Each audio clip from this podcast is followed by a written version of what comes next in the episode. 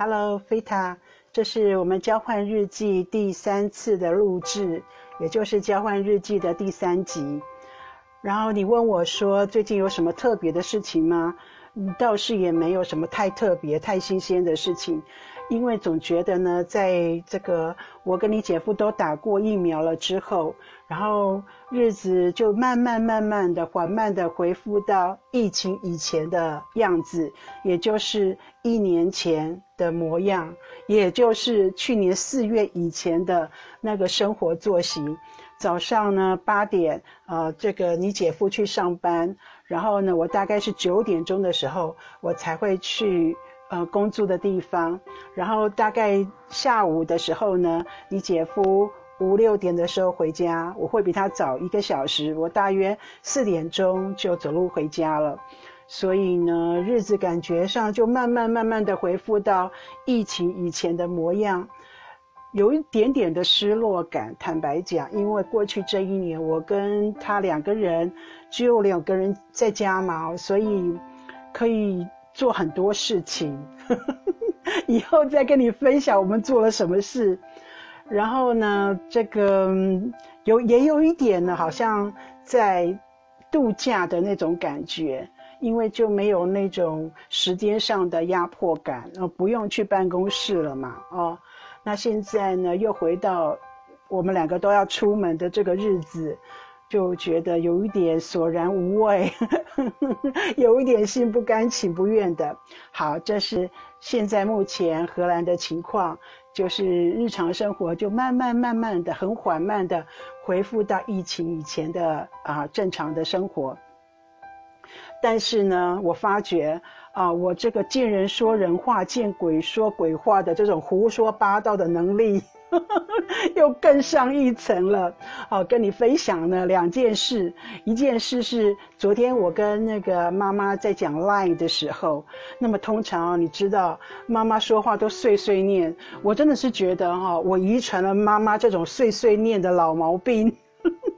年纪越大就越会碎碎念，所以呢，我能够体体谅妈妈了。年轻的时候呢，我觉得妈妈这种啰啰啰里吧嗦的哈，叨叨絮絮的说话方式很不耐烦，有时候就是没有等妈妈说完，我就很想要挂电话。可是现在，因为我自己已经到了这个也会碎碎念、也会啰里吧嗦的这个年纪，所以我将心比心，我很能够体会妈妈。好像倒垃圾 这样的说话方式，啊，所以渐渐的呢，因为其实妈妈说的话都是不断的重复，好像那个就是好像那个唱盘一样，就不断的转，不断的转，哈，其实讲的是同一件事情。我也能够理解，所以现在坦白讲哦，虽然是有点不孝，可是这也是我尽孝心的一种方式。有时候在跟妈妈讲赖的时候呢，妈妈就一直讲，一直讲，一直讲，然后呢，我眼睛呢就追剧，我就看着我那个笔电上的荧幕，我就一面追剧，一面看连续剧哈，那一面呢就听妈妈讲哦，就挂着耳机这样子，我很厉害哦，一边耳，我就都挂着耳机嘛。所以一边耳朵是听妈妈叨叨絮絮的讲聊天讲日常生活，那一边耳朵呢是这个追追那个连续剧这样子。那么当然我的注意力其实都在剧情上面啊，妈妈的说话声就变成只是一种声音。可是呢，我很厉害的是，我还会回应妈妈的话，我就会会一直不持续的给这种声音。哦，嗯嗯，真的啊。真的假的？嗯嗯，真的吗？嗯嗯哦嗯，哦嗯嗯嗯，哇，好厉害哟！诸如此类无意义的回应，那总是能够蒙混过去。因为总只要给个声音呢，妈妈就觉得说我在听她讲话。可是呢，昨天跟妈妈聊天的时候呢，我露馅了，我不抓被被妈妈抓包了。妈妈不知道不知道说了什么，然后我就说：“真的假的？真的吗？” 妈妈就说：“你到底有没有在听呢？你爸爸已经死了死了十几年了，什么真的假的？” 妈妈就说：“我说，你爸爸已经死了十几年了，是不是要就是要做一些事情？”我还跟妈妈说：“真的假的？真的吗？” 真的觉得我这个嘴巴哦，然后妈妈就说：“你到底有没有在听呢？”我说：“有啦有啦，我有在听，只是我刚刚那个分神了一下哦。那妈妈，你再把刚刚你要你讲的话再讲一遍好不好？我现在有在在认真听。”然后妈妈也不以为意哦。我觉得妈妈应该多多少少都知道我是这样在跟她讲话的，所以她又重新就讲一遍这样子。还有呢，就是。妈妈就问我说：“呃，你们在波兰的生活啊，过得怎么样啊？哦，那你们那个打完疫苗之后啊，这个有没有什么特特别的反应？这样子？然后我竟然呢跟妈妈说呢：哦哦，对呀对呀，是 啊是啊。妈妈就说：我问你，我问你，你妹妹他们在波兰打疫苗之后有什么反应？你什么什么对对对对什么对？” 所以我就觉得说，哎呀，我这个嘴巴好坏哦。那可是呢，我觉得呢，到现在为止哦，我妈妈也知道我跟她说话有时候心不在焉，可是她也是还蛮享受跟我说话的这个乐趣。我几乎是每天啊都打电话给妈妈嘛啊，然后就让妈妈大概大约有十五分钟到半个小时的时间，可以对我叨叨絮絮的，就是讲一样的话。叨叨絮絮的说话，那有时候我真的是受不了啊！就超过半个小时，我就会跟妈妈说：“妈妈，我要去煮饭了。”或者我也跟妈妈说：“妈，可不可以不要讲太长？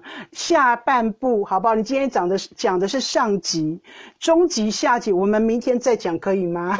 我就会跟这样子跟妈妈说。好，这是跟妈妈说话。还有呢，跟你姐夫呢，我也发展出另一套哄小孩的方法。以前我不会，也是就是。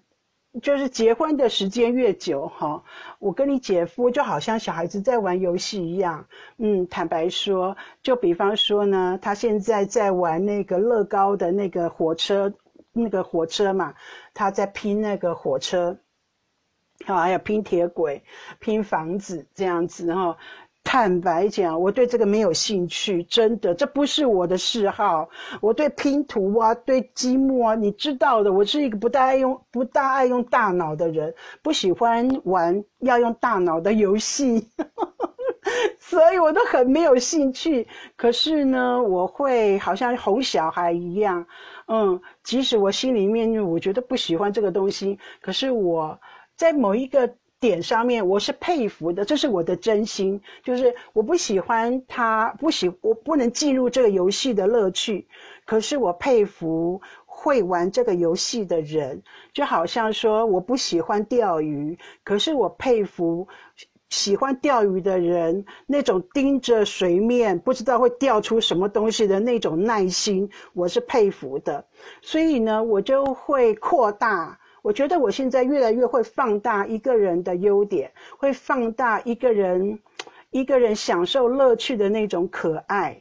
所以呢，有时候你姐夫都会叫我评，就评价一下他的火车，或者是非常非常高兴的哈，要展示给我看，要 presentation，他要给我那个就是啊展示一下，解说一下他的火车行进的那种方式。然后虽然说我看着那个火车一直绕着同样一个椭圆的椭圆形的铁轨，我觉得挺无聊的。可是我还是觉得说，看到他那种高兴的脸，很有成就感的脸，我也觉得很快乐。我就会说：“哇，你好棒哦，so smart。” Genius you，我就会说你好棒棒哦，怎么那么厉害？我都不会拼，你怎么那么厉害？一下子就把它拼起来了，这真的是需要一点那个聪明的脑袋。嗯，难难怪你会拼，因为你就是读机机械的，你就是读资讯的，我就会很赞美他。然后我当我赞美他完呢，他我看到他脸上的那种愉快，好像小男孩。嗯，我也觉得很开心。还有一件事就是，嗯，其实呢，他每次买那个零食，我每次去超市啊，啊，采购完。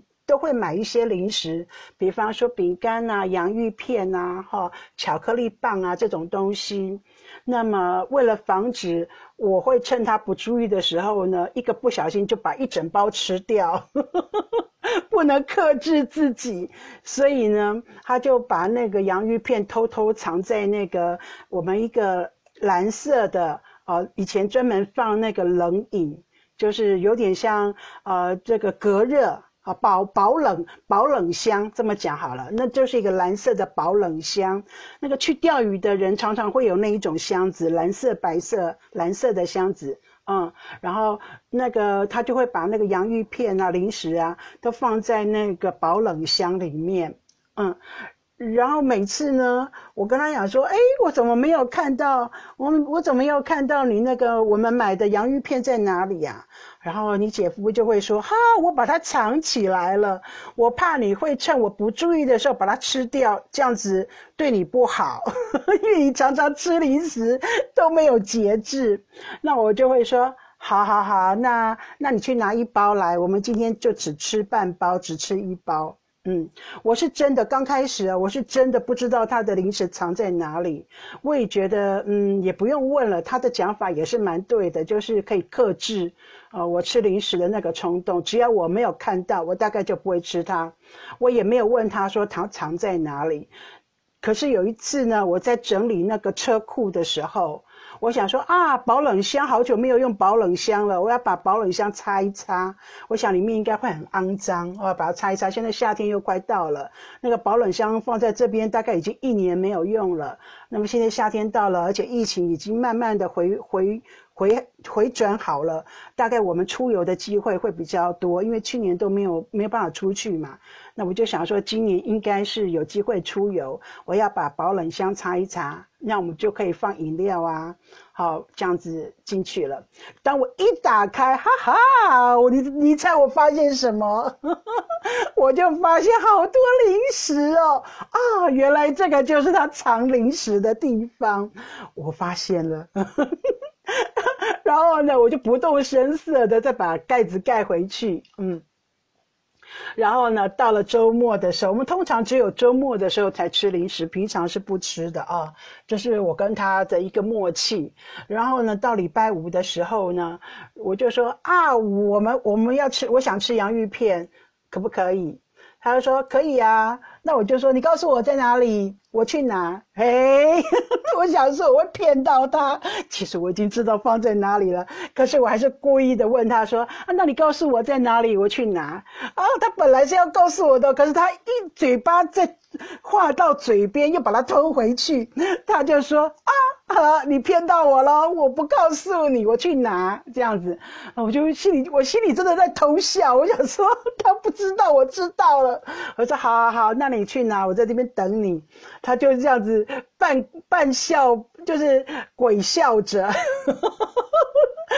露露出很诡异的笑容，然后就去车库呢，就拿了一包洋芋片回来，这样子。他就问我说。你不知道我藏在哪里吗？我你藏在哪里？我还故意问他说你藏在哪里？他说哈哈，不告诉你，I will not tell you。我就心里想说天哪，我已经知道了，我在心里面大笑。然后，那我们就吃洋芋片啊，这样子哈。可是我觉得他心里是有在怀疑了哈，他有怀疑说，我我难道都不知道吗？然后呢，有一天呢，他就很认真的问我说，我们在吃晚饭的时候，他就很认真的问我说，你知道我藏在哪里吗？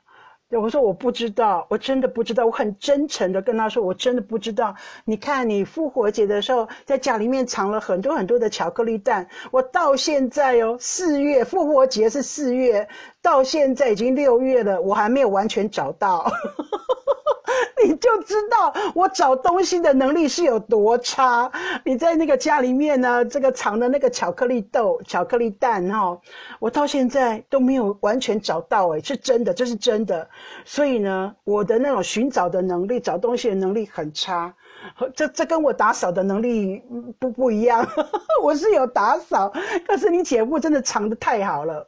他告诉我说，到目前为止，他藏的那个巧克力蛋，还有那个巧克力兔子，我还没有找到。所以他说呢，假如我六月以前哦，就六月底以前还没有完全找到的话，他要把它拿，就是把它找出来，怕会融化，因为天气越来越热，他很怕那个巧克力会融化，好，所以他就说他他就会把它找出来，这样，所以以此证明，我要以此证明说，我找不到是很正常的事，所以我我不知道你的零食放在哪里，好，我我是很真诚的跟他讲。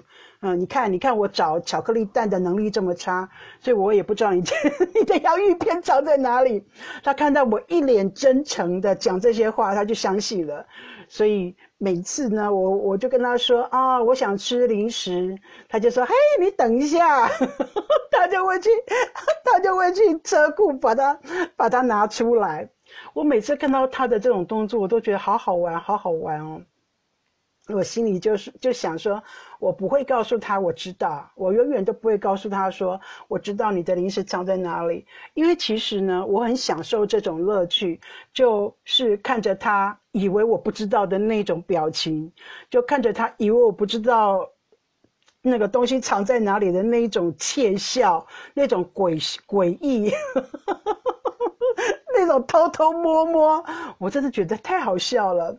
呃，然后呢，为了加强呃他对我的那种信任，我真的就跟他说：“我说，嗯，我觉得我不会问你藏在哪里，没关系，我不知道没有关系，因为这样子你是为我好，好，你让我少吃一点零食，你是为我好的，所以我不会问你藏在哪里，我也不会去找零食藏在哪里。我这样子跟他讲，所以我就想说，哎。”我们有时候哈，跟那个亲人，就是关系很亲近的人，比方说先生啊，或者是父母亲啊、兄弟姐妹，有时候是不是我们跟亲近的人讲话反而很严肃，就是很认真，太严肃、太认真，我们反而比较能够跟朋友啊、同学，跟我们关系比较没有那么亲近的人开玩笑。因为开玩笑是我们应酬别人的方式，可是其实呢，我们自跟自己亲近的人反而很少有幽默感，比较少有幽默感。我们的幽默感都拿去交朋友了，我们的幽默感很少用在自己家人的身上，而我们那种开玩笑也很少用在自己家人的身上。就比方说我刚刚讲的这些这些例子。我就想说，我常常是跟朋友说话才会这样，跟家里人说话反而很认真，反而很严肃。也因为这些认真严肃，少了一点幽默感，少了一点开玩笑，就很容易因为过于严肃的口气而变成争论，就变不不幽默了，这语气就变得很硬，呃，没有办法像我们跟朋友讲话的时候很软，好，那语气上比较和缓，比较软。啊，当你的语气呢很硬的时候呢，就很容易有冲突。那对方在听你的话的时候，明明你是好意，有时候是真的是语气的关系。明明我们说出来的话可能是好意，可是呢，说者无意，听者有心啊。因为我们语气的过于严肃，因为我们语气的不友善，所以即使我们的话是好的话，可是我们的语气不友善。也也也让那个听的人就觉得不舒服。那有时候呢，听的人一觉得不舒服，他第一个想法就是他第一个反射机制就是要保卫自己，要保护自己，这是人的本能。当他觉得受到攻击的时候，他第一个想法就是要保护自己，所以听的人呢给的回应也就不那么友善了。然后我们就会觉得说，哦，我是好意呀，你为什么要这样子回我的话？你什么哪根筋不对啊？你为什么会生气呀？我我是这么觉得的，所以呢，可能我现在领略到一个道理，就是我们何不就把自己的家人，哈，啊，自己的家人，有时候就把他们当成我们的朋友。我所谓当成朋友，并不是那种指指态度上的。啊，因为因为因为我们毕竟是亲人，所以我们不可能在态度上像对待朋友那样的一个一个距离那样的生疏。可是呢，在讲话上，啊，在说话上是可以，嗯，当成朋友的。啊，偶尔开玩笑，展现自己的幽默感，展现这个自己见人说人话，见鬼说鬼话的功力，展现自己哄别人的能力啊，说话哄别人。像我就常常哄你姐夫，我越来越厉害了，哄得他高高兴兴的，开开心心的，为我做事。我也越来越会哄妈妈了。有时候妈妈骂我几句，要念我几句，我就哈哈嘻嘻哈哈的，啊，把他给熬过去，这样子。所以啊，我想要跟你分享的是，我发觉到哦，嗯，就是年纪渐长，我越知道怎么样跟啊怎么样跟自己的家人说话，嗯。那也许呢，我下次回到台湾的时候，我会试试看，好试试看呢，怎么样跟哥哥说话，嗯，不要再像以前那样子很容易起冲突。我在心里面暗自下了一个小小的目标，就是下次回台湾啊，我要跟哥哥好好的说话。嗯，这是我现在心里所想的。好，这是我们交换日记的第三篇，我就等你的回应喽。祝你生活一切顺利。